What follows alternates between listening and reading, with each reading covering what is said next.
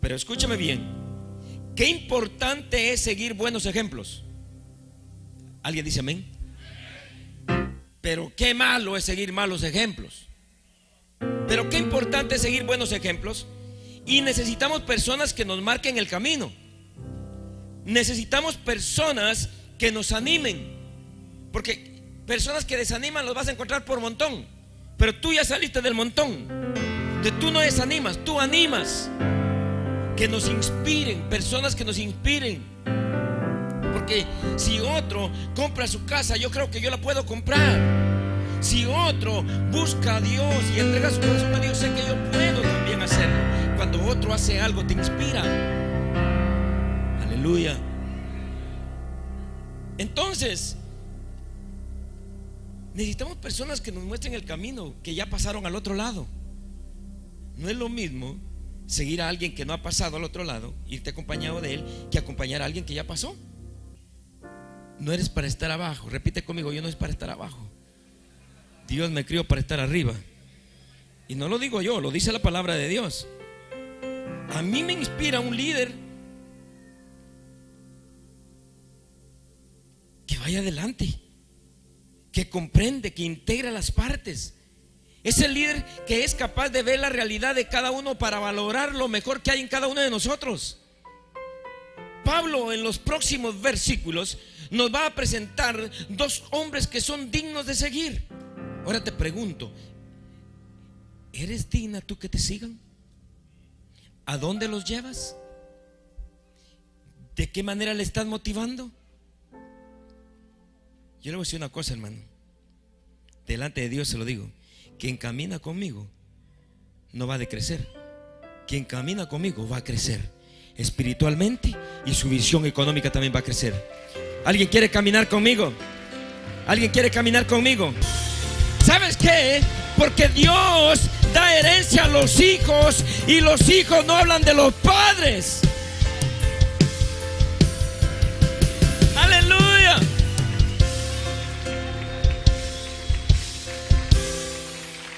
Miren, pueden sentarse. Y por eso es que cuando usted se muere, mire, la responsabilidad de un buen padre es que sea lo que tenga, mucho o poco, pero ya buscarle dueño. Y le va a buscar dueño a tus hijos. Yo le dejo tanto a él, le dejo tanto a él, le dejo tanto a él, lo que tengas. Si tienes 100 dólares, pues déjales 20 a cada uno, pero les vas a, no le vas a heredar a nadie más, le vas a heredar a los hijos. Y cuando Dios comienza a bendecir una casa, Dios comienza a bendecir la cabeza y luego viene a la barba, que son los líderes. Y luego dice que Dios el aceite estila por todas las vestiduras del vestido. Quiere decir que todo mundo que entra se somete, que, que adora a Dios, que se alegra de la casa, que se alegra de sus pastores, que forman una familia. Dios comienza a bendecir de una manera extraordinaria. ¿Quiere vivir alguien en la mediocridad? Hable mal de su iglesia, hable mal de Dios, hable mal de los pastores y vas a vivir en mediocridad. Y saben una cosa, Pablo nos enseña la bendición de tener hijos. Y uno de ellos es muy conocido, aparece extensamente en la Biblia. Pudiéramos hablar de él durante el resto del año. De hecho, dos de los libros de la Biblia fueron dirigidos a él, primera y segunda de Timoteo. El otro solo se le menciona en dos ocasiones. Esto es muy importante porque nos habla que delante del Señor todos tenemos el mismo valor. Y estos dos hombres están con Pablo en sus prisiones. Ellos van a viajar a Filipos llevando un regalo de parte de Pablo para la iglesia. La carta que tenemos delante de nosotros es algo bien importante. Pero si tú quieres que Dios te use, si tú quieres que a ti se te envíe, tienes que ser un Pablo y tienes que ser un Epafrodito para que Dios pueda bendecirte. Dígame usted, ¿quién es ese Epafrodito? ¿Quién es? Hermanos, mire esta iglesia como está de linda, pero no es lo que Dios nos ha llamado a hacer todavía. Aquí estamos los líderes todavía preparándonos para servir al montón de gente. Yo necesito compañeros. Yo necesito compañeros. Les voy a explicar. ¿Alguien me quiere acompañar? Yo, quiero, yo quiero, de verdad, yo quiero que en fe mire, si me acompaña le va a ir bien. Le aseguro que le va a ir bien. Le aseguro que le va a ir bien. Pablo reconoce que la obra de Dios no lo podía hacer solo él. Necesitaba hijos que colaboren. Se trata de dos personas que están en una misma meta, que hablan el mismo idioma, bautizados en un mismo espíritu. No puedes estar solo en la vida, pero no te puedes rodear de cualquiera. Te lo voy a decir una vez más. No, la Biblia dice, no es bueno que el hombre esté solo. Pero el hecho que hay un dicho que dice, mejor solo que mal acompañado. Pero rodéate de personas que te amen y te quieran. Y Pablo necesitó de otros. Cristo necesitó de otros. El pastor aquí necesita de otros. De gente que no vive en la simpleza. Yo necesito gente que ya salió del montón. Necesito compañeros de guerra pero no para que peleemos entre nosotros. No para que usted esté peleando en sus hogares. Necesito compañeros de guerra. Exactamente eso. Dos que servimos en un mismo ejército y peleamos por la misma causa. Segunda de Samuel 5.1, palabra de Dios para todos, dice lo siguiente. Mire, los seguidores de David, la congregación de David, todas las tribus de Israel se presentaron ante David su pastor en Hebrón para decirle, somos parientes tuyos y tenemos la misma sangre. Uh. Nadie puede estar en un sitio si no tiene la misma sangre. Por eso es que las iglesias hermanos no crecen. Oramos por todas, pero no crecen. ¿Saben por qué? ¿Cómo crecen? Es que unos hermanos enojados se van para otra, llegan allí, los reciben y después se enojan a los tres meses, se van para otra. Porque no hay principios. No hay principios. Mis hijos nunca me han dejado. Y si ya se casó y ya no vive conmigo es porque dejarás a tu padre y a tu madre y tú unirás a tu mujer. Pero no me ha dejado a mí. Él llega y me visita. Me visitan. Hasta, hasta, hasta con ganancia llegó. Ahora mire la versión Reina Valera. Lo que dice, si la tenemos ahí, por favor. Dice la palabra de Dios, yo la tengo aquí. Enos aquí. Ahí está, mire. Miremos la parte final. Enos aquí, hueso tuyo y carne tuya somos. Es un casamiento. Cuando digo que te cases conmigo, es porque en el momento de presión va a venir la tentación en algún momento de querer abandonar. Pero si eres mi hijo, no deja la casa. Y los hijos son los que se heredan. Nadie de ustedes va a decir, ah, miren, yo voy a heredar, por ejemplo, eh, eh, alguien cuando yo me muera, voy a heredar a fulano de tal, que si no es tu familia, la esposa va a decir, está loco. No es su hijo. Y la Biblia dice que somos coherederos juntamente con Cristo Jesús por cuanto recibimos a Cristo como nuestro Señor y Salvador. Yo quiero preguntar, ¿quiénes son carne y hueso mío? Alguien, que comprendió la palabra de Dios, ¿cuántos son hueso y carne? Miren, toda la congregación de David le llegaron a decir, carne tuya somos y hueso tuyo somos. Y la otra versión decía, somos tus parientes y tenemos tu sangre. Somos tus parientes y tenemos tu sangre. Mire lo que dice Ruth 1.17. Estoy levantando una plataforma para lo que queremos decir. Dice, donde mueras tú, moriré yo y seré sepultada. Que el Señor me castigue con severidad si no cumplo con esta promesa. Solo la muerte nos separará.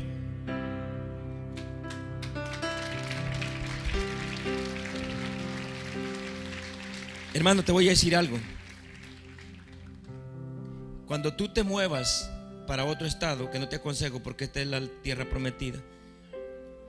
Miren, yo he ido a tantos estados, pero estábamos hablando con, Hugo ayer, con usted fue verdad, que uno va a tantos estados, nos sentamos en la puerta de mi casa y me dice, pero aquí se respira algo diferente. I like Nueva York, amo Nueva York, I love New York. Me gusta y la amo. Pero te digo algo, cuando si Dios de verdad te indica y te mueves para otro estado, piensa bien dónde te vas a congregar. No te emociones, porque cualquier pastor quiere que te quedes con él ahí en la iglesia, y porque es su llamado. Pero piénsalo bien, porque una vez te quedes, cierra tus ojos a ver los defectos, cierra tus ojos a querer ver tus gustos, porque por eso no eres feliz. Porque lo mismo es cuando tú te casas, es para toda la vida. Y cuando tú llegas a una congregación, porque uno no tiene muchos padres, uno tiene un padre. Yo conocí un padre biológico y tengo un padre espiritual, no tengo muchos. Hay quienes se dan el lujo, yo tengo mi pastor aquí, mi pastor, tengo mi pastor que está en Brentwood, tengo otro mi pastor que está aquí en Freeport, tengo otro mi pastor. ¿Quién es tu papá? Y esto es lo que no enseñamos, pero cuando tú conoces principios, cuando tú echas raíces en un lugar, ¿sabes qué? Tú te consideras familia y como te consideras familia, tú te sientes bien, adoras al Padre en espíritu y en verdad y te sientes amado y protegido por Dios.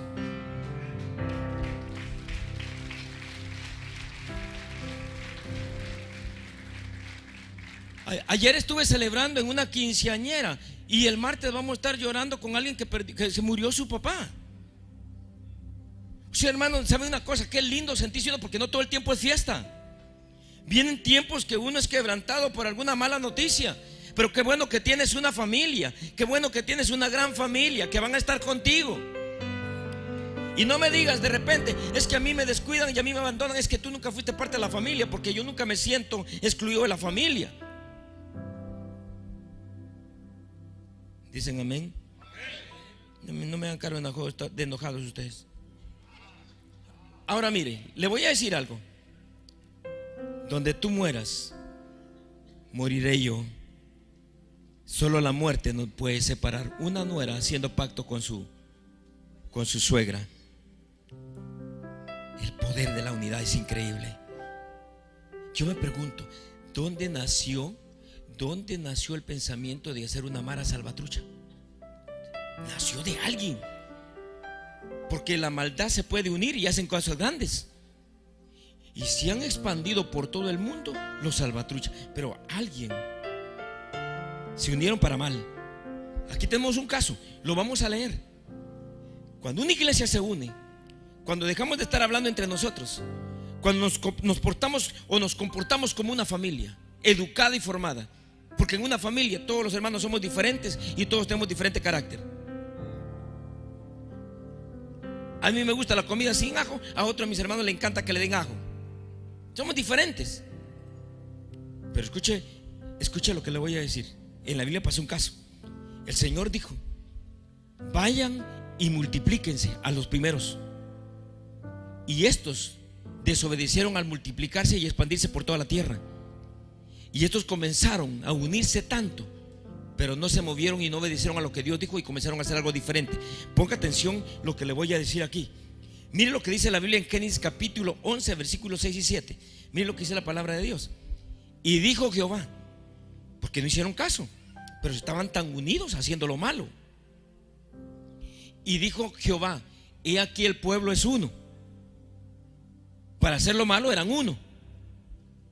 Y todos estos tienen un solo lenguaje. Todos los que logran cosas grandes, sea para mal o para bien, tienen un solo lenguaje. Por eso la Biblia dice que una familia dividida no prevalece. Por eso la palabra de Dios dice en el libro de Mateo que una iglesia dividida no crece. Un reino dividido no prospera. Y todos esos tienen un solo lenguaje y han comenzado la obra y nada les hará desistir ahora de lo que han pensado hacer. Están tan unidos porque ellos en lugar de expandirse por toda la tierra querían construir una torre. Hermano, iban a llegar al cielo, no los iban a detener. Tenían el mismo, el mismo idioma. ¿Sí?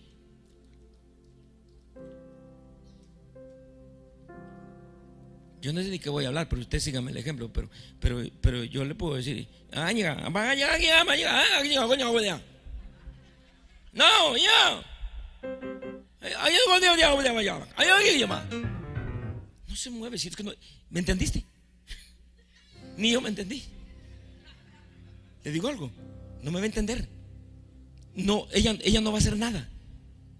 Pero cuando yo le digo, Kelly, levanta tus manos. Shari, levanta tus manos. Hay un idioma.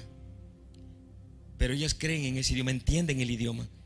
Por eso usted no se preocupe. Hay gente que uno le dice, haga tal cosa. Por ejemplo, cuando yo predico acá, que no renuncien a sus posiciones que se le han asignado. Si usted tiene el mismo lenguaje, ¿usted no va a abandonar? No, va a abandonar. Porque tiene un mismo idioma. Pero una iglesia no prospera. Porque cuando tú abandonas tu posición, siempre hay un déficit que hay. Porque hay cosas que solamente tú las puedes hacer. Pero necesitamos un idioma. Por eso una familia, familia, un hogar, crece cuando hay una sola lengua. Pero cuando la esposa tiene un idioma y el esposo tiene otro idioma, ¿y para dónde van? ¿Me doy a entender? La esposa dice una cosa. Los hijos dicen, mamá, yo voy a rezar como a las 12 de la noche. Vayan mis hijos. Y viene el papá y dice, no. ¿Qué van a hacer los niños? ¿Quién es el jefe aquí? Y hablaban el mismo idioma. Escuche bien, hablaban el mismo idioma.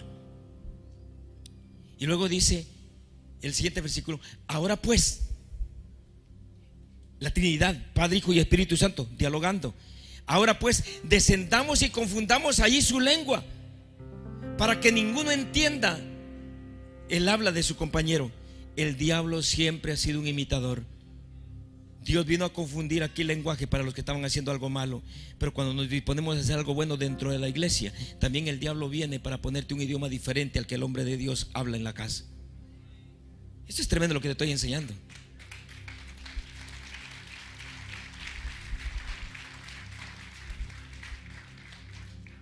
¿Cuál es tu idioma? ¿Cuál es tu lenguaje? Ahora miren, hay un problema ahora con el pueblo de Israel. Los madianitas, el pueblo enemigo ha crecido. Y han crecido tanto que están destruyendo todo lo que es Israel. Sus siembras, sus cosechas. Se están apoderando de todo los madianitas. Entonces ellos comienzan a clamar a Dios porque es un pueblo temeroso de Dios. Comienzan a clamar a Dios. Dios, ¿qué hacemos? Nos están destruyendo. No prosperamos. No podemos hacer nada. Y Dios le habla y le dice, Gedeón, Pastor Gedeón, ya hablé del pastor David. Ahora hablamos, ya hablé del pastor malo de, de la torre de Babel. Ahora estoy hablando de Gedeón. Búscate un ejército y peleen contra ellos. Y Gedeón obediente va y busca y, y, y recluta 32 mil personas. Repita conmigo reclutó 32 mil personas.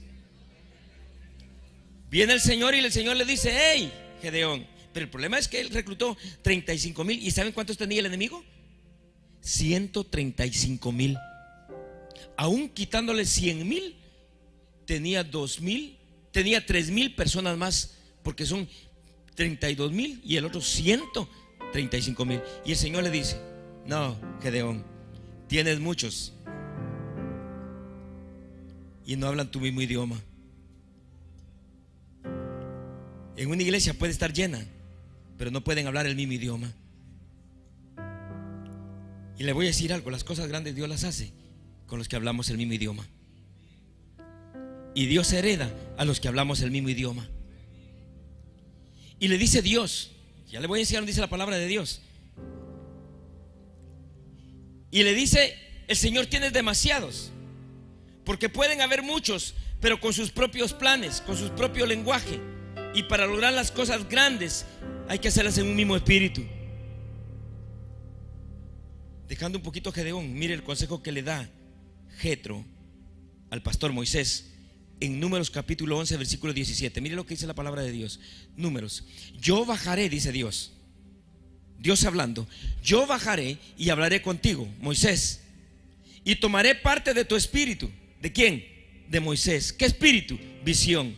Y tomaré tu idioma. Alguien está aquí, hermano. Yo quiero que me pongan. Porque mire, tal vez no estoy repartiendo casas y no estoy repartiendo carros y por eso el, ánimo se baja. Le estoy diciendo principios que van a cambiar tu vida. Principios que van a cambiar tu familia. Principios que van a cambiar tu destino. Principios que van a cambiar tu etapa. Principios que van a cambiar tu temporada. Dice Dios, yo bajaré y hablaré contigo. ¿Sabe una cosa?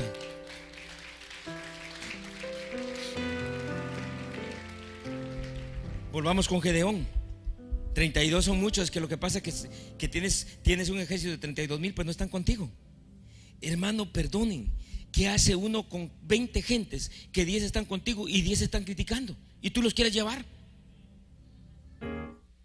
Dice, hermanos, avancemos, jalen la piedra. Y aquellos 10 jalando, los que están conmigo, tienen mi mismo espíritu. Y otros 10 dicen, será, no, se está aprovechando de uno. Miren lo que está haciendo. Eso yo no estoy contento aquí. Está haciendo una carga. Y por eso es que el Señor le dijo, yo te voy a dar a ti la victoria, pero no con cualquiera.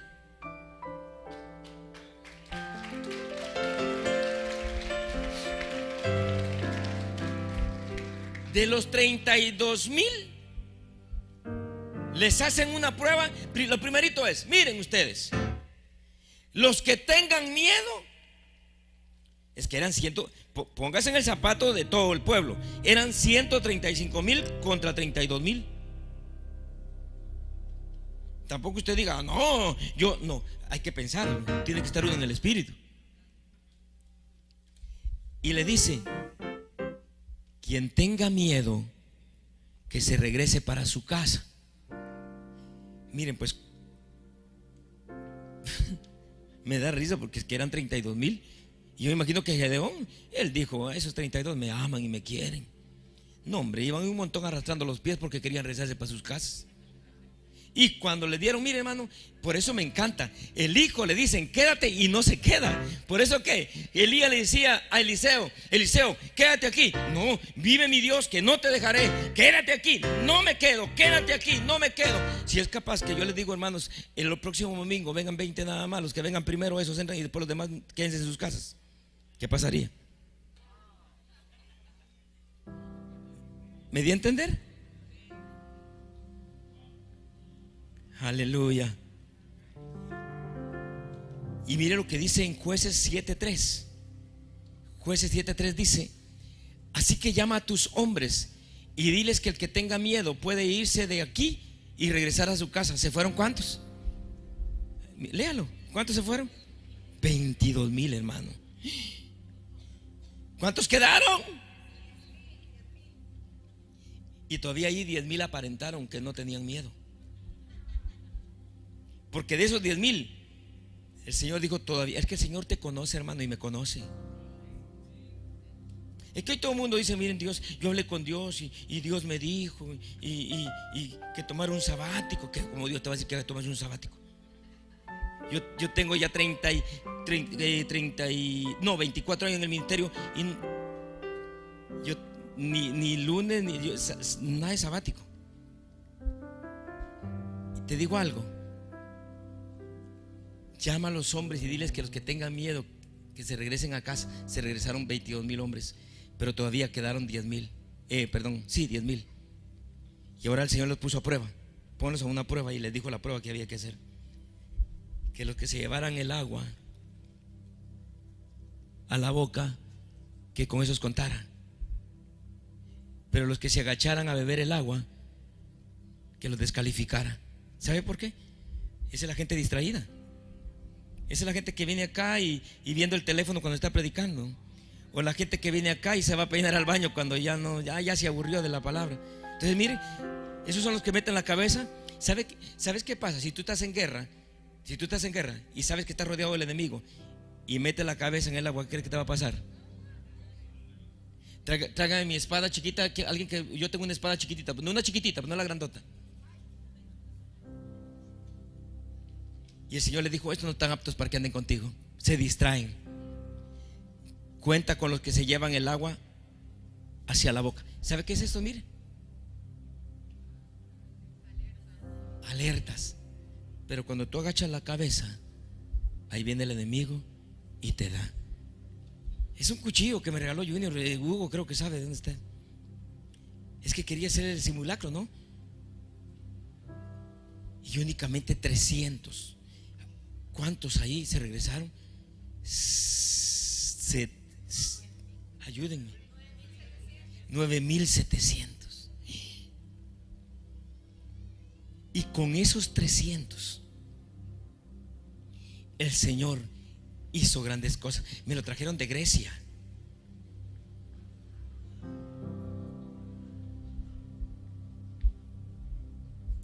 Mire, en lo que usted agacha la cabeza. Entonces el Señor dijo, esos no están aptos para la guerra. Esos no están aptos para la guerra. Y únicamente aquellos 300 Él se los llevó. Le digo una cosa. Con esos 300. Mire, porque es que la pelea es de Dios, pues. Por eso le dije, hermano, miren, yo le voy a decir una cosa. Si de todos los que estamos acá, yo tengo mi ejército de 300 que diezman, no importa los millones que valga el templo donde vamos, con esos 300 fieles, vamos a lograr grandes cosas.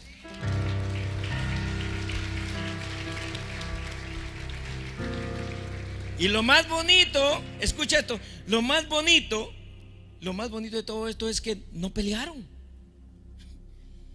Mire, pues el Señor llevó los 300, me estoy metiendo un poquito más acá, pensaba no dar mucha información de esto, llevan los 300 y de repente, en la noche, el Señor les dice, miren, a la orden, pero había alguien que tenía que dar la orden y ese era Gedeón. Por eso en una iglesia nadie más puede estar dando órdenes respecto a la iglesia.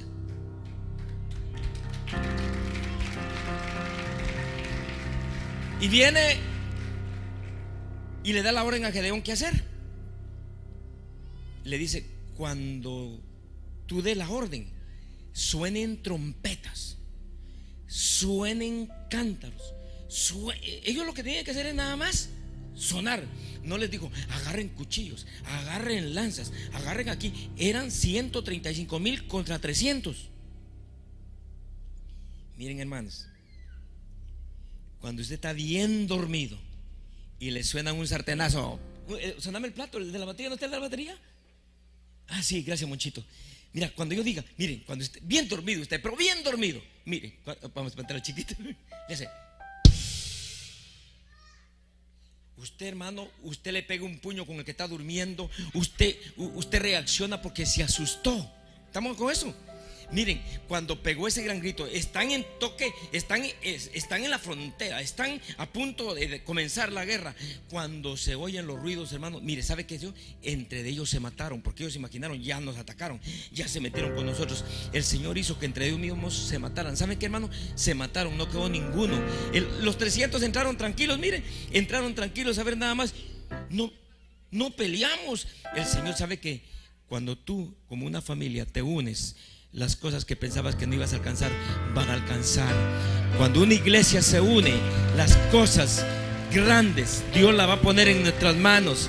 Alguien dice amén y le da un aplauso al Señor.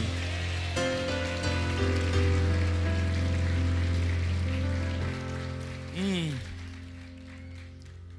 Pero mire, mire, yendo un poquito para atrás, jueces 7.4, mire lo que el Señor le dijo. Es que, es que Dios sabe. Y mire, a mí una vez el pastor una vez estaba bien, ¿les abro mi corazón? Una vez estaba yo bien triste. Porque es que uno ama a la gente y se me fueron unos hermanos y, yo los lloré más que un muerto. Y en mi, impotencia y todo, yo llamé al pastor Cash Luna. Le digo, Pastor Cash, fíjese que se me fueron, ¿y qué hago? Solo me dijo, ¿para qué te sirven los cartuchos sin pólvora?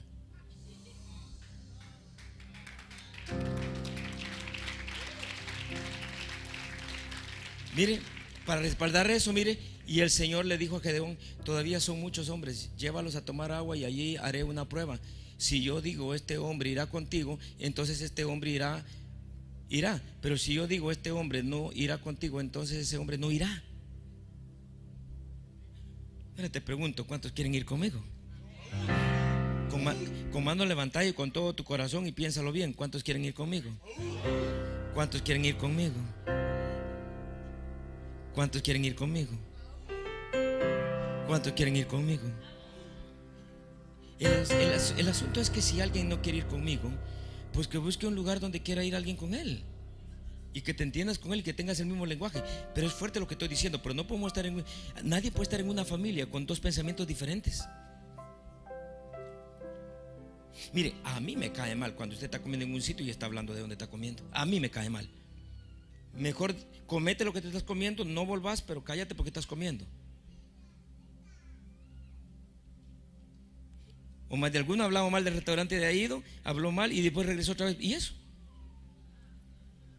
Alguien dice amén, amén, amén. Uy, hermano, lo que se va a desatar y lo que viene para esta iglesia es increíble. Lo puedo sentir en mi espíritu.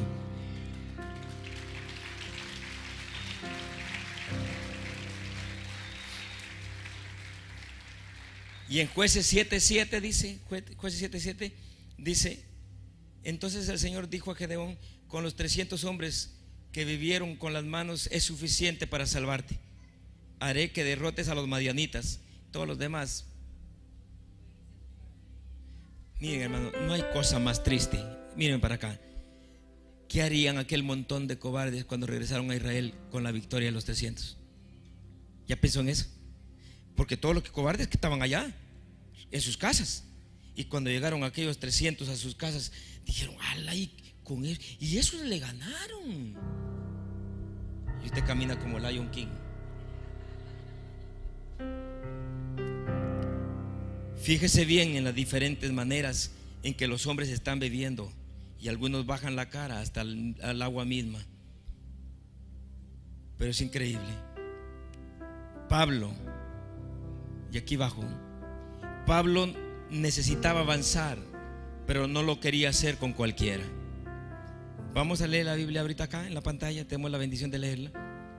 Y escuche bien el corazón de un pastor, hablando de Pablo.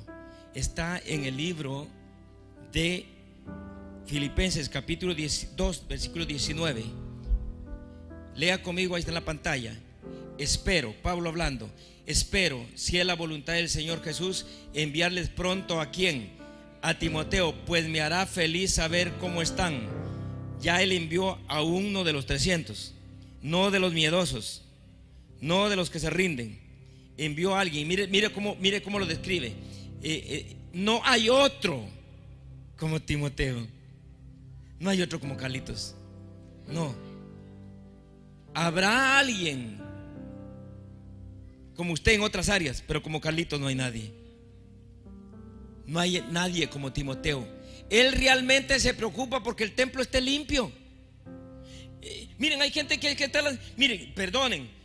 Aquí hay grupos de limpieza, pero si hay una hermana que dice, ay, eso es que como que cada mes le toca por ahí, y digo, y ay, me toca a mí, ay, Dios mío, y el templo otra vez. ¿Tú te hablas otro lenguaje?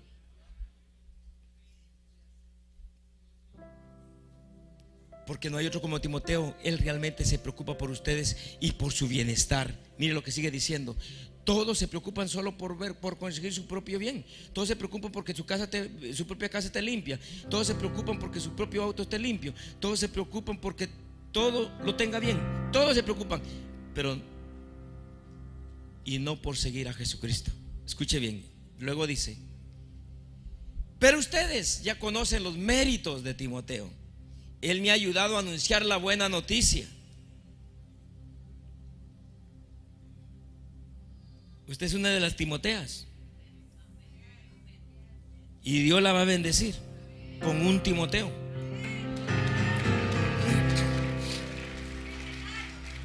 Mire, dice, mire, para anunciar la buena noticia de salvación como un hijo que sirve a su padre. Escuche bien, leámoslo como un hijo que sirve a su padre. Pablo se sentía padre de Timoteo y Timoteo se sentía hijo de Pablo. Y luego dice el siguiente versículo, así que espero poder enviárselo tan pronto para que lo, para que, ¿qué dice? Pronto sepa lo que va a pasar conmigo, porque él estaba preso por predicar el Evangelio. Y confío en el Señor que yo mismo podré ir pronto a visitarles. Sigue diciendo, mire, considero necesario que vuelva a ustedes Epafrodito, este es el otro.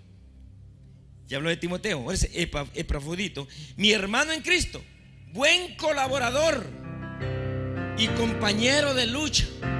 Aprecio que me lo hayan enviado como su representante para rendir un servicio sacrificial en beneficio mío y ayudándome en mi necesidad. Pablo. Sigue diciendo, lo envío porque tiene muchas ganas de verlos y está preocupado porque ustedes supieron que estuvo enfermo.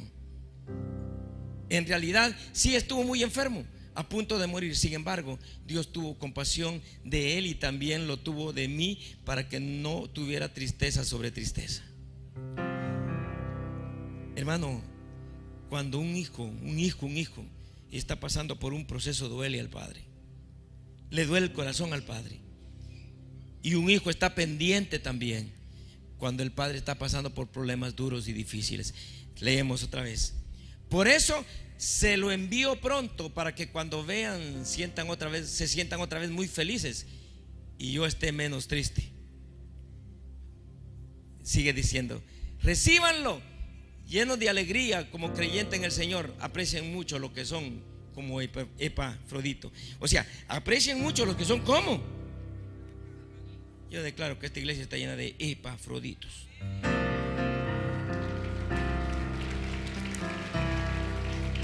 A ver, por si algunas cosas a usted no le gustaba mucho su nombre, ahora por favor ayúdeme, uno liga al otro. Dios te bendiga, hermano Epa, Epafrodito. Dígaselo.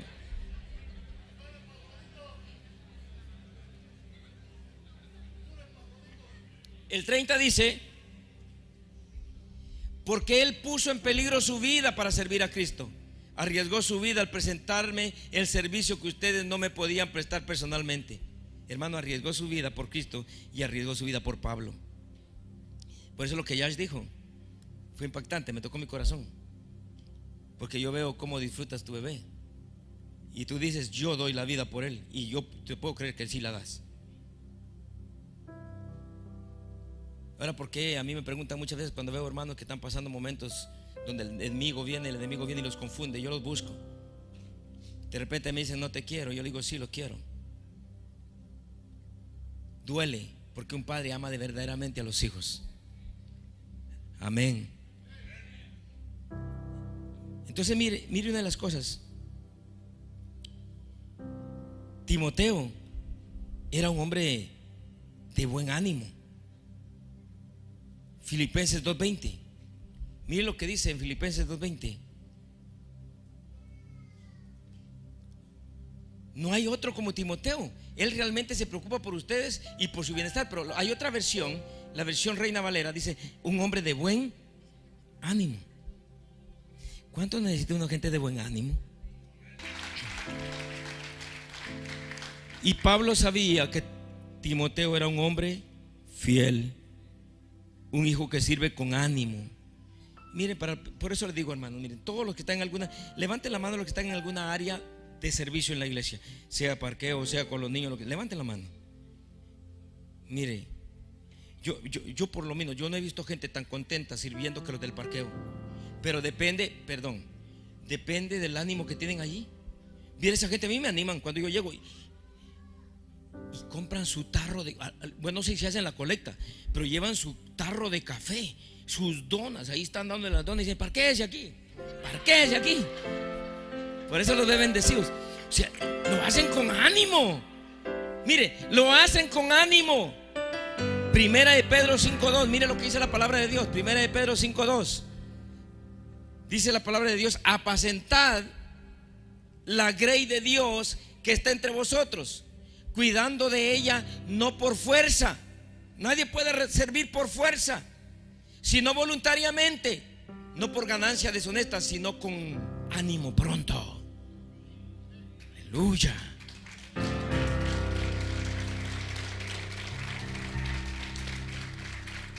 El equipo que ustedes tienen, el flaco, ¿cómo se llama el flaco? El del Barcelona. Sí, ese solo rises ahí me bendice. Y yo veo el ánimo que tiene la gente en trabajar. Miren, David, cualquiera que venga arrastrando los pies aquí la alabanza, no lo dejen que ministre ese día. Hagan la liberación, porque necesitamos gente de ánimo.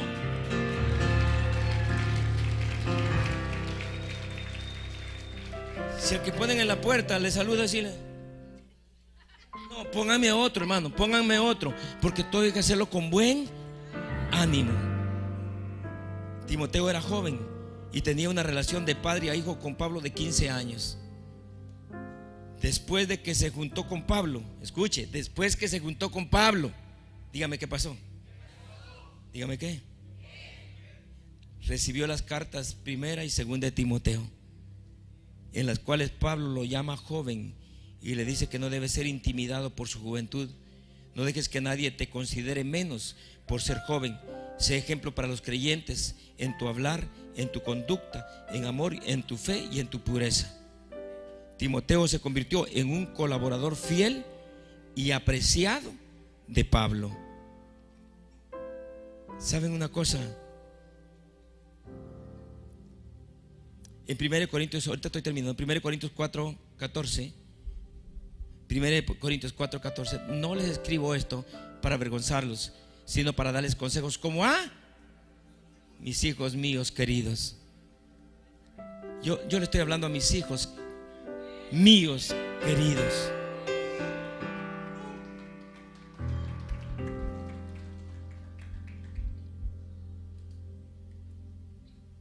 Josh, tú le has dicho en tu vida, en tu corta vida que tenés, ¿le has dicho a alguien, papá?